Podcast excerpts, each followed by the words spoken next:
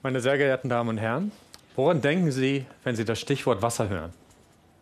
Sprudelnde Gebirgsbäche, klare Seen, vielleicht einfach eine Mineralwasserflasche. Obwohl Wasser in unserem Leben so eine essentielle Rolle spielt, nehmen wir es in Städten im Alltag eigentlich nicht bewusst wahr. Das ist auch kein Wunder, denn Wasser ist nicht sichtbar. Es fließt in Leitungen und wenn wir den Hahn aufdrehen, dann sehen wir es vielleicht auf einer Strecke von 30 Zentimetern, bevor es schon wieder im Abfluss verschwunden ist. Wo es herkommt und wo es hinfließt, ist den wenigsten Menschen bekannt. Allerdings ist auch die Tatsache, dass wir in diesem Land an jedem Hahn sicheres Trinkwasser entnehmen können, purer Luxus und alles andere als selbstverständlich. Vor 140 Jahren hat man Wasser im Wesentlichen in den Städten über die Nase wahrgenommen, aufgrund eines unerträglichen Gestanks. Was lief da schief?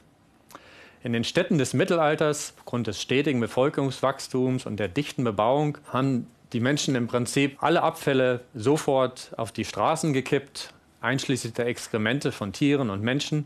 Und die landeten dann in den Straßen auf den Gräben, äh, in den Gruben, aber auch, wenn vorhanden, in Flüssen und in Bächen.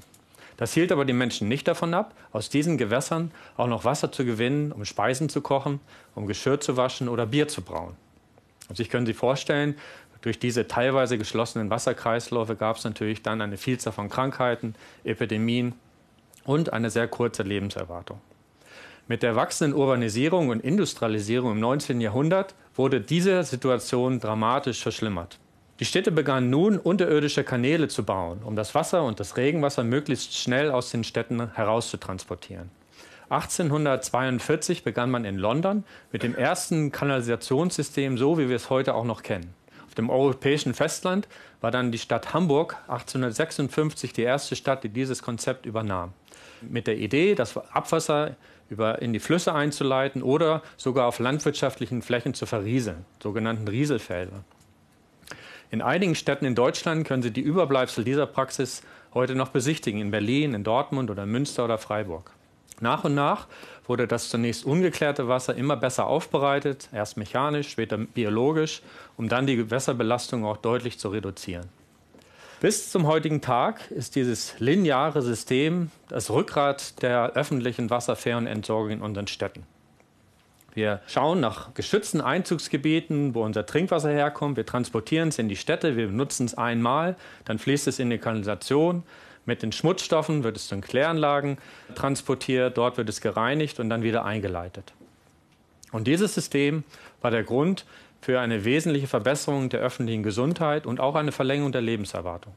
Wenn wir uns nun anschauen, was für so ein System nötig ist, dann ist es natürlich erstmal ein sehr umfangreiches ingenieurtechnisches Wissen, aber auch erhebliche finanzielle Ressourcen, die man über viele Jahrzehnte investieren muss. Wenn wir uns die schnell wachsenden Städte in Asien, in Afrika oder Südamerika anschauen, dann fehlen häufig diese Ressourcen. Und dieses System, obwohl es eine gesicherte öffentliche Gesundheit gewährleisten kann, ist nicht eins zu eins übertragbar. Man braucht also Alternativen. Und häufig ist es so, dass diese Städte sehr, sehr schnell wachsen, sodass man mit der Infrastruktur gar nicht hinterherkommt. Schätzungen lauten, dass bis zum Jahr 2030 ungefähr 70 Prozent der Bevölkerung in den Städten leben wird.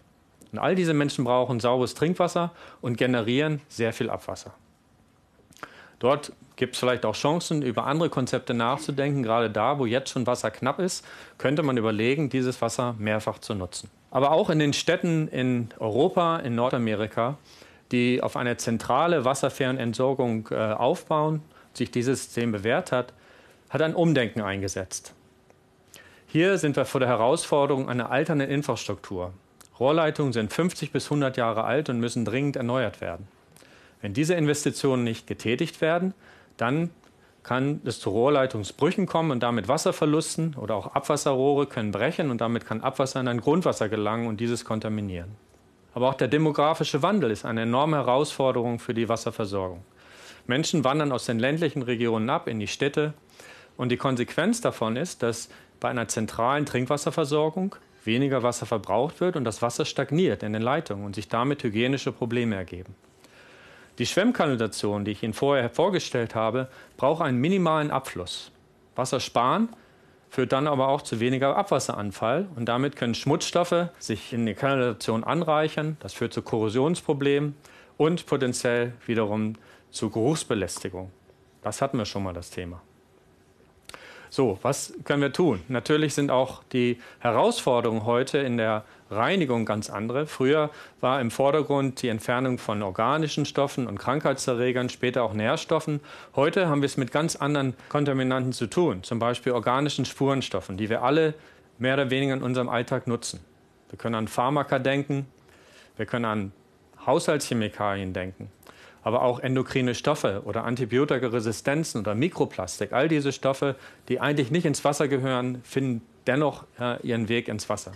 Einige lassen sich vermeiden, aber viele eben auch nicht. Und dafür braucht man andere Aufbereitungssysteme und Aufbereitungsverfahren.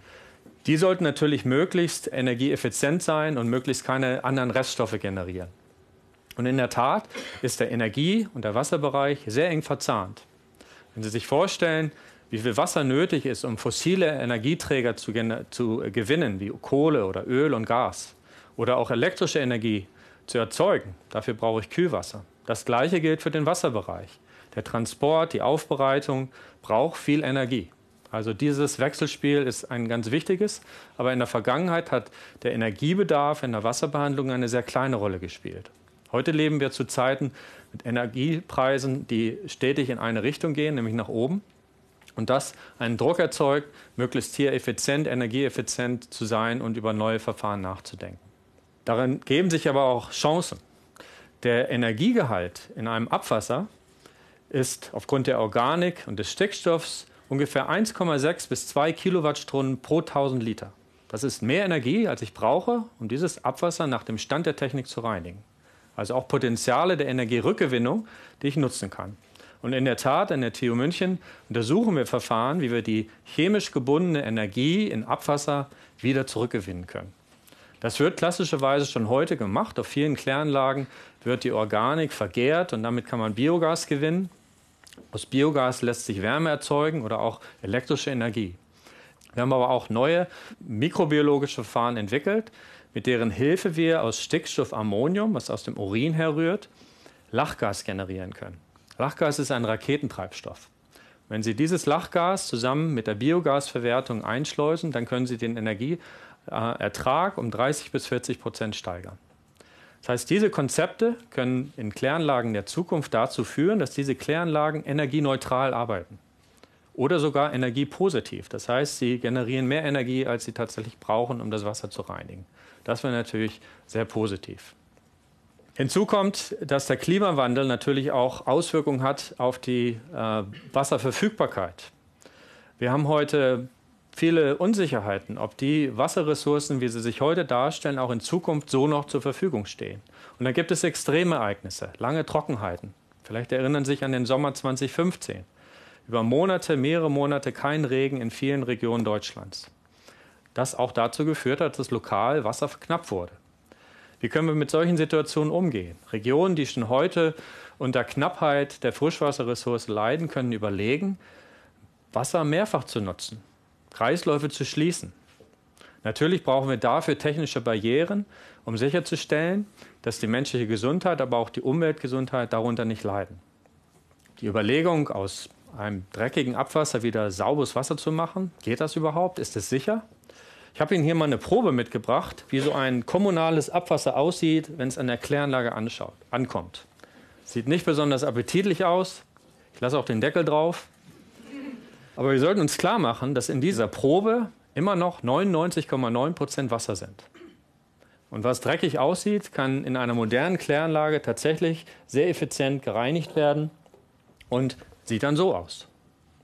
Das ist natürlich noch nicht sauber genug, wenn man darüber nachdenkt, dieses Wasser zu recyceln und mehrfach zu nutzen, zum Beispiel als Kühlwasser oder Prozesswasser in der Industrie. Für die Toilettenspülung mag es reichen, aber für die Grundwasseranreichung, wo wir sehr sauberes Wasser brauchen und all die Kontaminanten, die Probleme bereiten, äh, entfernt sein müssen, brauchen wir sicherlich bessere Verfahren. Und in der Tat sind wir in einem großen Konsortium, was vom BMBF gefördert wurde und wir mit, mit zwölf Partnern unterwegs sind, dabei, Verfahren zu entwickeln, die Wasserqualitäten generieren, die diese Mehrfachnutzung zulassen. Wie machen wir das?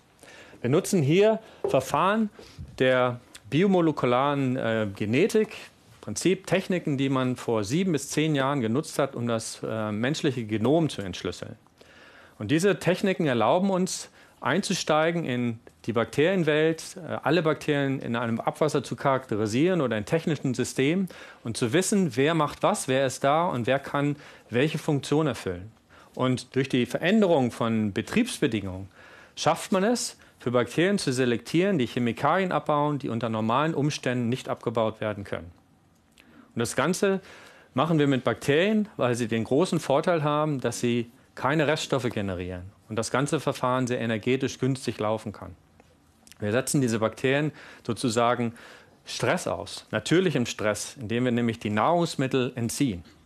Und wenn die Nahrungsmittel weg sind, dann werden Bakterien genauso wie wir sehr kreativ. Sie suchen sich Stoffe, die sie weiterhin verwerten können, die sie aber normalerweise nicht anfassen würden. Und das ist genau der Trick, den wir uns hier zugute äh, machen in einem Verfahren, äh, wo wir Wasserqualitäten generieren, in denen Chemikalien abgebaut werden, die normalerweise auch in der Umwelt überleben würden. Also sehr viel Potenzial, hier auch mit modernsten Techniken zu arbeiten und Wassersysteme äh, besser zu verstehen und nicht als Blackbox zu behandeln. Also viele äh, Möglichkeiten in der Zukunft.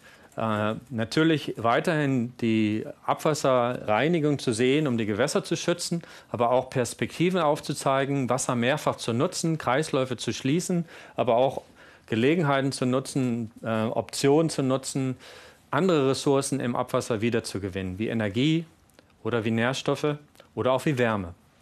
Ich würde daher appellieren, dass in Zukunft wir wirklich über lokale und regionale Wasserkreislaufe nachdenken und diese versuchen zu schließen, aber auch unter der Ausnutzung von effizienten Verfahren für die Ressourcenrückgewinnung. Herzlichen Dank für Ihr Interesse.